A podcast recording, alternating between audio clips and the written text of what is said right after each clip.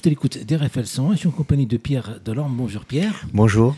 C'est la deuxième fois qu'on vous reçoit dans nos studios pour parler de l'exposition qui va se dérouler du 27 novembre au 7 janvier 2024. Tout, le mois de décembre. Exposition de, sur les deux années. Ah, oui, absolument. oui, tout à fait. L'exposition, il est ouverte de 11h à 13h et de 15h à 19h, 7 jours sur 7. Ah oui, ça c'est formidable. Euh, voilà.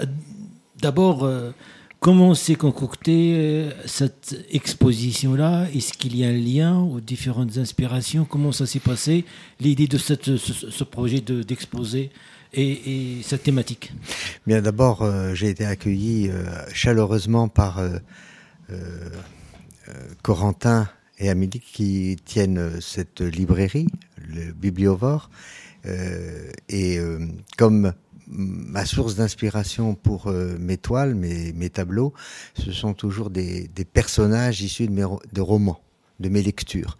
Alors, bien sûr, euh, il y a de la fiction, mais aussi il y a des romans, euh, des, livres, des reportages concentrés sur le réel. Déjà, mes peintures correspondent parfaitement à l'univers de cette petite librairie qui est splendide, accueillante et chaleureuse.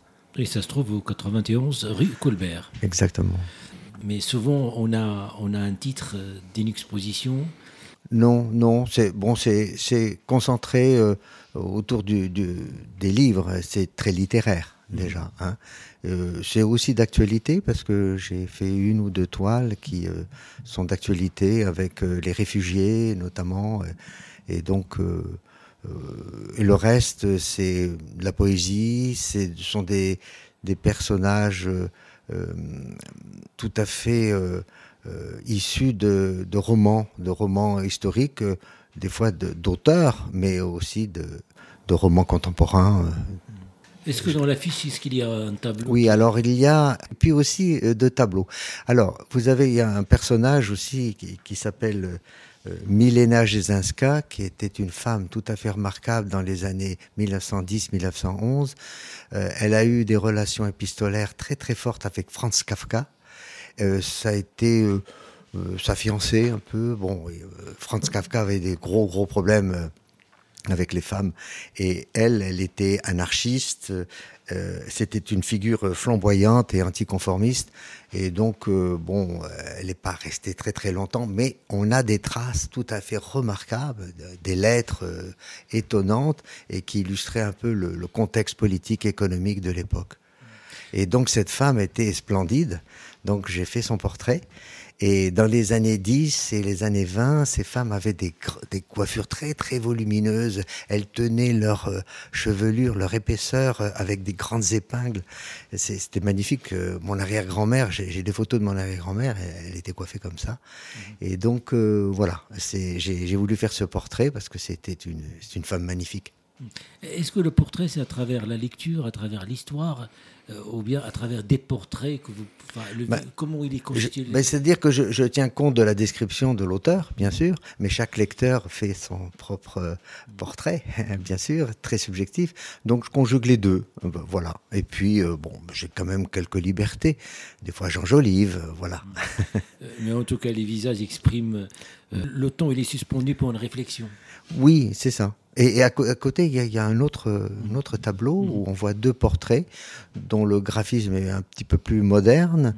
Eh bien, euh, je suis resté en arrêt devant un tableau euh, euh, extraordinaire qui s'intitule Le repas de noces de Bruegel l'Ancien.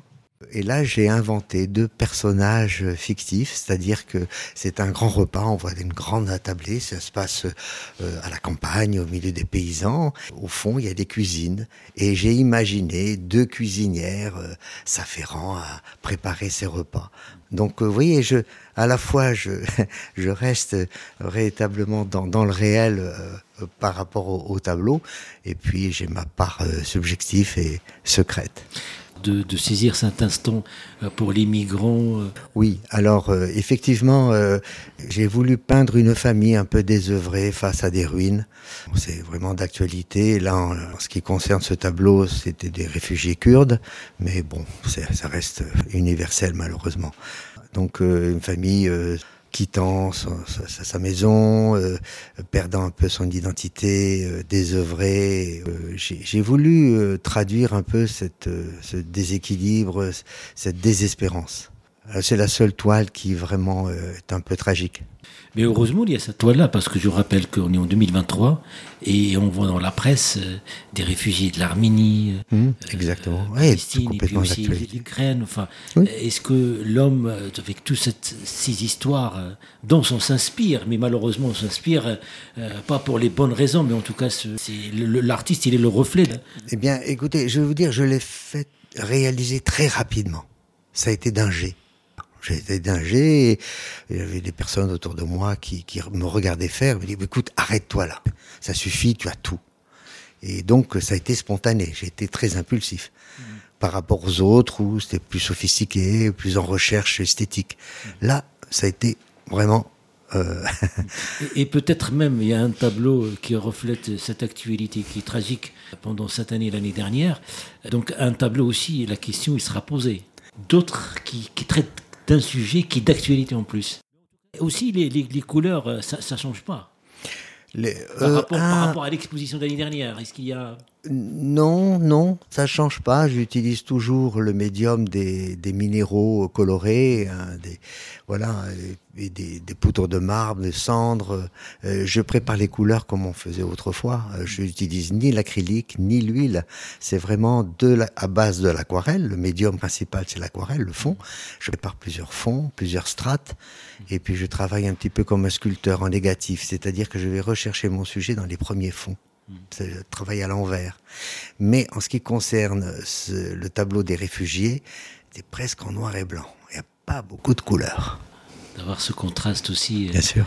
Et que le, visiteur ou celui qui va voir cette exposition-là, il va aussi avoir euh, l'occasion de, de, voir ce qu'il a envie de voir aussi, d'aller euh, au fait. fond du tableau. Tout à fait, tout à fait, oui, oui, oui.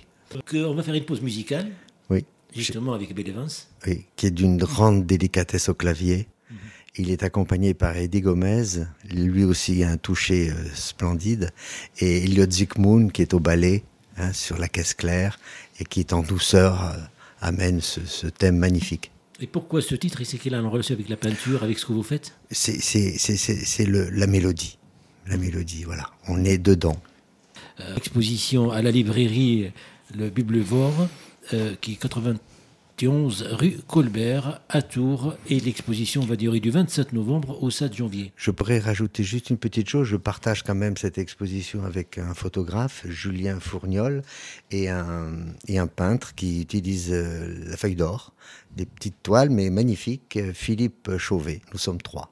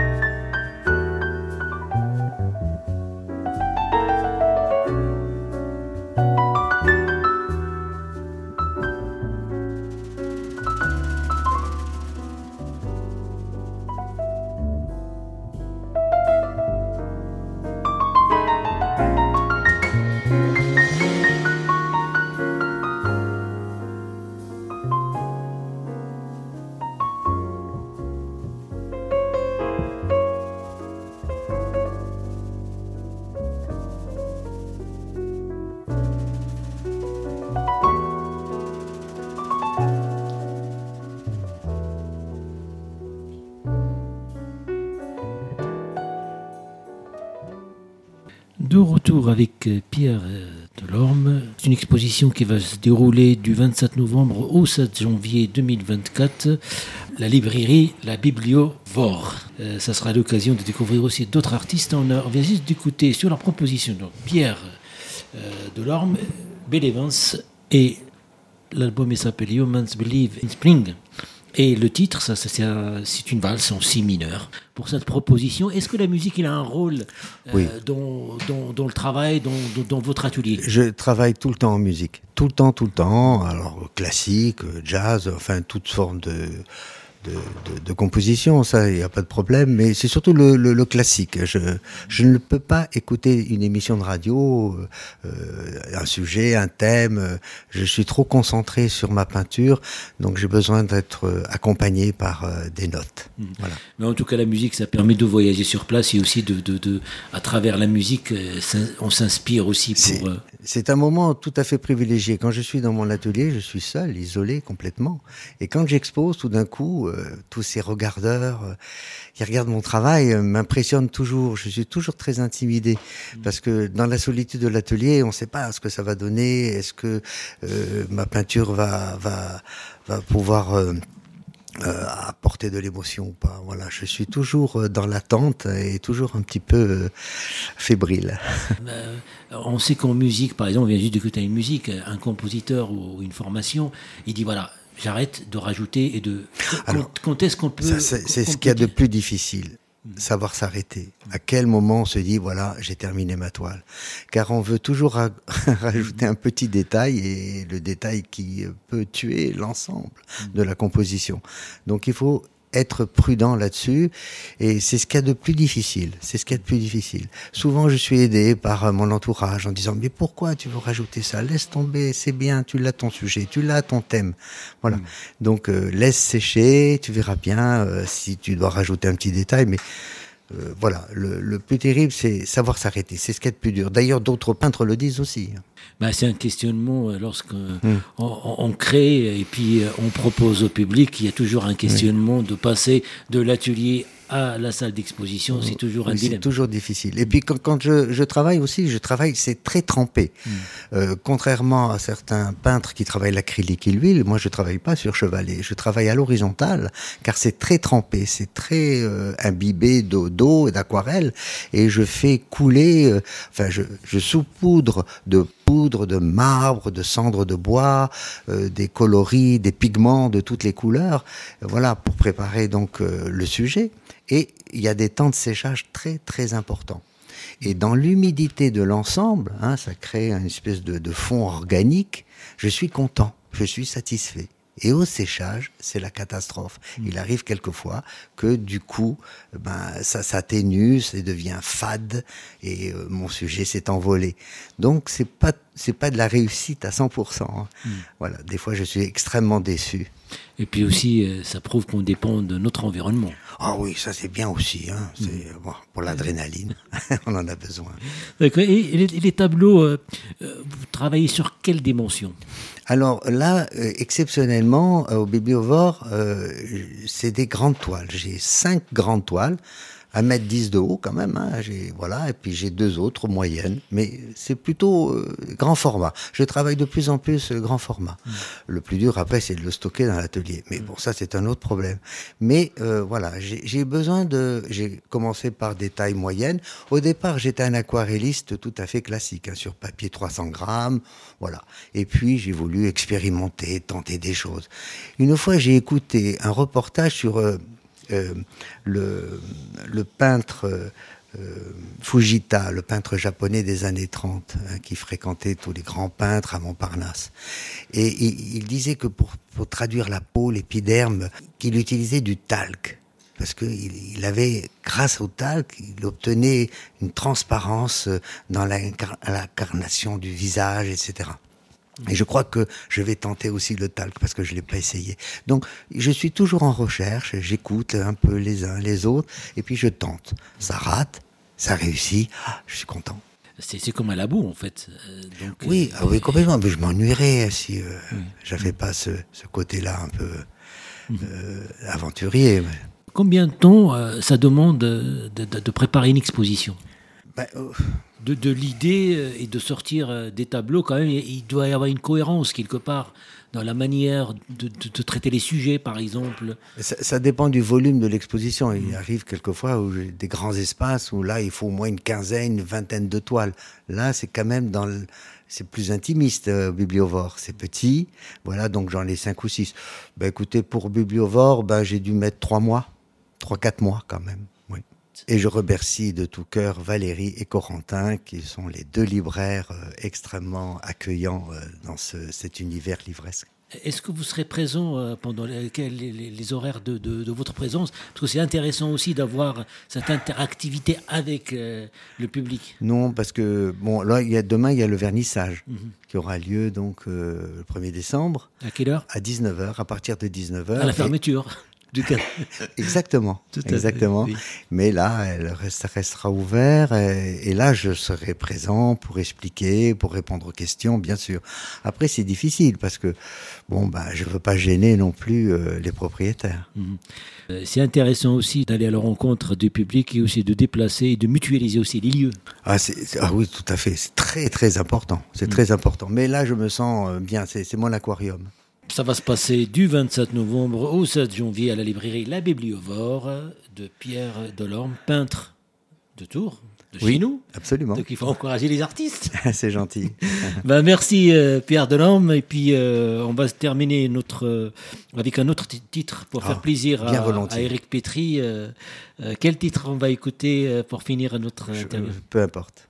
Tout est bah, bon. Bah, on va écouter euh, Tout est bon. Bah, on, va prendre, on a pris le premier, bah, on, va prendre le, le, dernier. Eh ben voilà. Donc, euh, thème from M-A-C-H. Merci à euh, RFL. Merci Pierre Delorme et à très bientôt sur les ondes RFL 100. Merci, au revoir. Avec plaisir.